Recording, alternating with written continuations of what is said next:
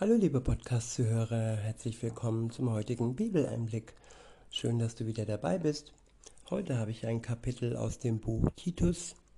Es ist das Kapitel 2 und ich verwende die Übersetzung Neue Genfer. Der erste Abschnitt ist überschrieben mit Punkt, Punkt, Punkt und die Anleitung zu einer christlichen Lebensführung. Ab Vers 1 heißt es, Du aber unterweise die Gläubigen so, wie es der gesunden Lehre entspricht. Wichtig hier ist zu erkennen das Wort gesund. Es gibt gesunde Lehren, es gibt aber auch ungesunde Lehren. Und es geht, es geht hier um die Lehre Jesu, um, das, um die Lehre aus dem Wort Gottes. Und sie bleibt so lange gesund, wie man sie nicht vermischt mit anderen Lehren. Wenn man jetzt äh, Dinge hinzufügt, die eigentlich nicht im Wort Gottes stehen und sich so seine eigene Lehre zusammenbastelt, so wie es einem gefällt und passt, dann wird das ungesund. In Vers 2 heißt es, die älteren Männer haltet dazu an, besonnen zu sein ein glaubwürdiges Leben zu führen, verantwortungsbewusst zu handeln und sich im Glauben, in der Liebe und in der Geduld zu bewähren. Ich wiederhole, die älteren Männer halte dazu an, besonnen zu sein, ein glaubwürdiges Leben zu führen, verantwortungsbewusst zu sein, zu handeln und sich im Glauben, in der Liebe und in der Geduld zu bewähren.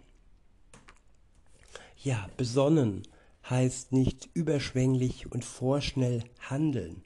Immer erst nochmal innehalten und ja, überlegen und von Gott sich die richtigen Schritte zeigen lassen. Und dann, ja, glaubwürdig, ein glaubwürdiges Leben. Es gibt auch unglaubwürdige Leben, Menschen, die sich widersprechen, die nicht ihr Wort halten und die äh, zwar vorgeben, dass sie gläubig sind, aber sie sind in ihrem Leben nicht wirklich glaubwürdig, weil sie sich widersprechen und ja, weil Gottes Licht und seine Liebe nicht wirklich aus ihnen hervorscheint. Und dann steht hier noch verantwortungsbewusst zu handeln und sich im Glauben in der Liebe und in der Geduld zu bewähren.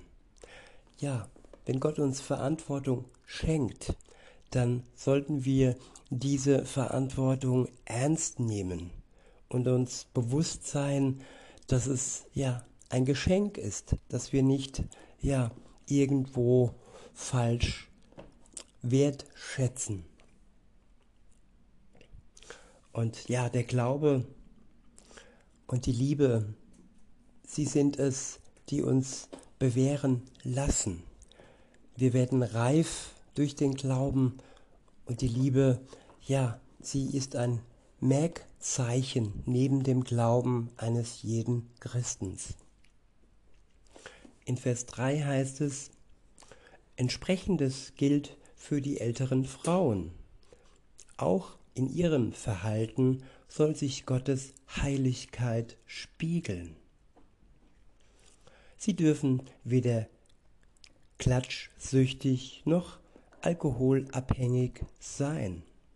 Vielmehr sollen sie durch Lehre und Vorbild die jüngeren Frauen dazu anleiten, ihre Männer und ihre Kinder zu lieben, verantwortungsbewusst zu handeln und sich von jeder Verfehlung rein zu halten sich um ihren Haushalt zu kümmern, freundlich zu sein und sich ihren Männern unterzuordnen. Denn die Botschaft Gottes soll nicht in Verruf geraten. Ich wiederhole, entsprechendes gilt für die älteren Frauen. Auch in ihrem Verhalten soll sich Gottes Heiligkeit spiegeln. Sie dürfen weder klatschsüchtig noch alkoholabhängig sein. Vielmehr sollen sie durch Lehre und Vorbild die jüngeren Frauen dazu anleiten, ihre Männer und ihre Kinder zu lieben. Ja, sowohl bei den Männern als auch bei den Frauen steht die Liebe im Vordergrund. Auch wenn die Aufgaben verteilt sind, je nach Begabung und je nach Berufung. Frauen sind für die Familie berufen. Sie sollen ebenfalls Vorbild sein in ihrem Handeln, weder klatschsüchtig noch alkoholabhängig sein. Also keine Partymäuse im Alter. Und weiter heißt es, ähm, verantwortungsbewusst zu handeln und sich von jeder Verfehlung rein zu halten. Sich um ihren Haushalt zu kümmern, freundlich zu sein und sich ihren Männern unterzuordnen. Ich muss es immer wieder wiederholen, Unterordnung heißt nicht Versklavung. Unterordnung heißt, ähm, dass man bereit ist, die Streitsucht von sich zu weisen, sich nicht immer in den Vordergrund stellen muss und so genauso wie Gott, äh, wie der Mann sich unterordnet, Gott, so soll auch die Frau sich zum einen des Mannes unterordnen und dann genauso auch Gott. Sonst könnte man ja auch sagen, dass der Mann sich Gott unterordnen soll, darf, ist Versklavung. Nein, es ist einfach ja das Anerkennen der Position und es ist keine falsche Position, wenn der Mann unter Gott steht. Und genauso ist es auch nicht falsch und verwerflich, wenn die Frau sich ihrem Mann unterordnet. Denn er ist ja dazu aufgerufen, seine Frau zu lieben. Und das ist die Voraussetzung für jede Unterordnung, dass man ja in erster Linie zuvor geliebt wird.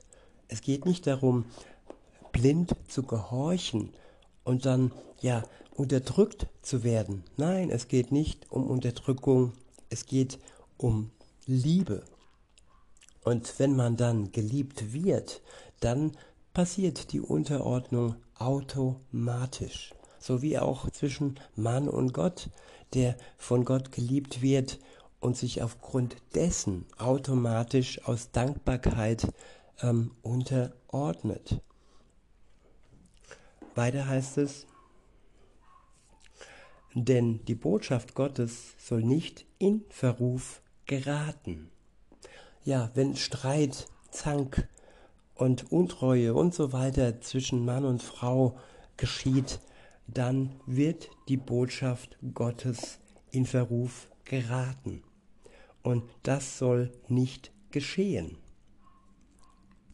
Wir sollten Vorbild sein, auch durch die Partnerschaft heraus.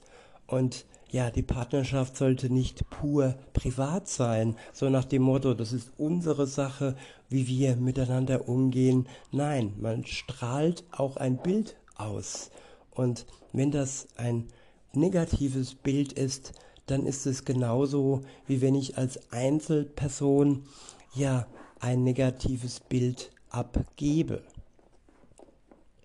In Vers 6 heißt es, halte auch die jüngeren Männer dazu an, in jeder Situation verantwortungsbewusst zu handeln ja, auch wenn die jüngeren Männer nicht so reif sind, nicht so viel Erfahrung haben, so können sie doch, wenn sie eng mit Jesus in Verbindung stehen, ebenso oder vergleichbar verantwortlich äh, mit ihren Mitmenschen umgehen.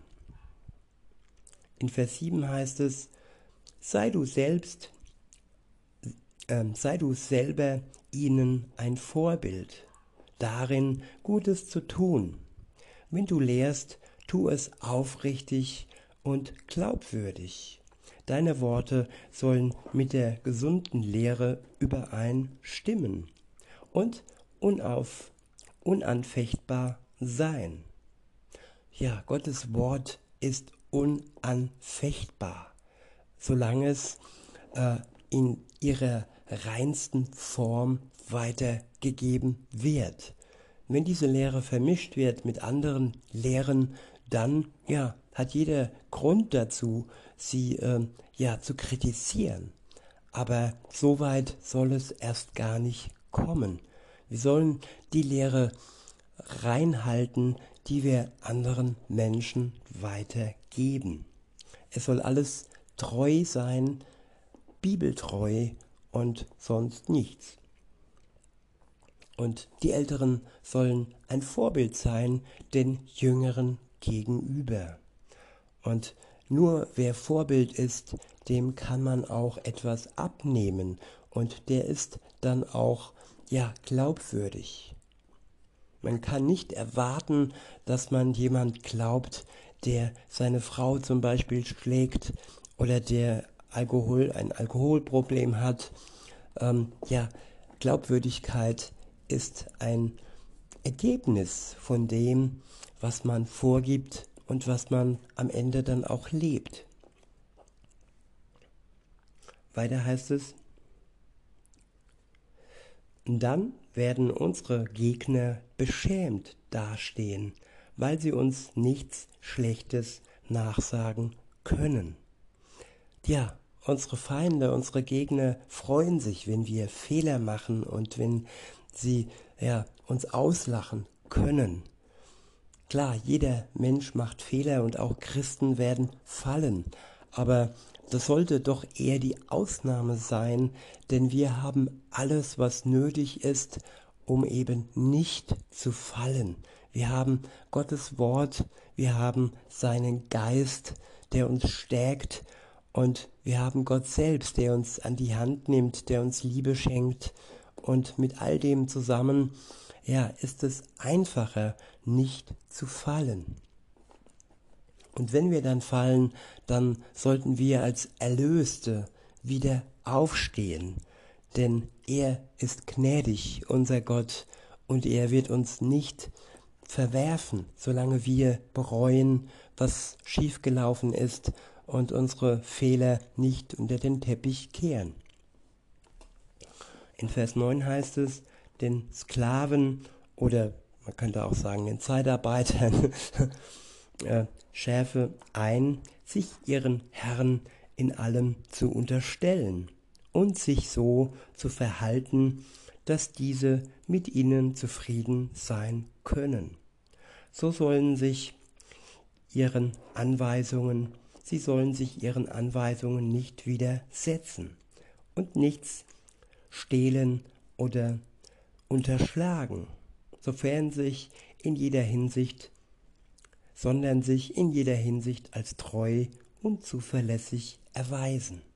Ja, so sollte jeder Arbeitnehmer äh, handeln. Er sollte Vorbild sein und er sollte keine Schande nach sich ziehen.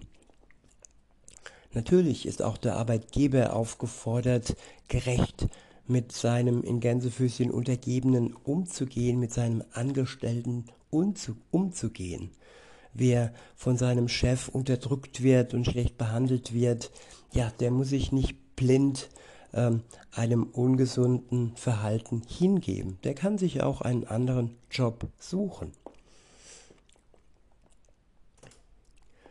Weiter heißt es, alles, was sie tun, soll eine Empfehlung für die Lehre sein, die von Gott, unserem Retter, kommt.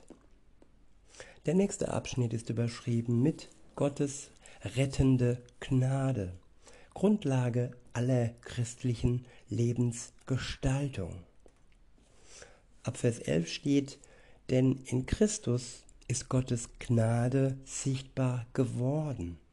Die Gnade, die allen Menschen Rettung bringt. Ja, die allen Menschen Rettung bringt, die diese Rettung möchten, die gerettet werden möchten. Keiner wird automatisch gerettet. Und Gottes Gnade wird nicht einfach so über alle Menschen gegossen und ja, nein, es ist ein bewusster Schritt, sich dieser Gnade und sich dieser Rettung zu stellen und sie als Geschenk anzunehmen, nachdem wir unsere Schuld Gott gegenüber bekannt haben. Erst dann können wir die Gnade Gottes in Anspruch nehmen. Dann wird er uns gerne retten und wird er uns gerne vergeben.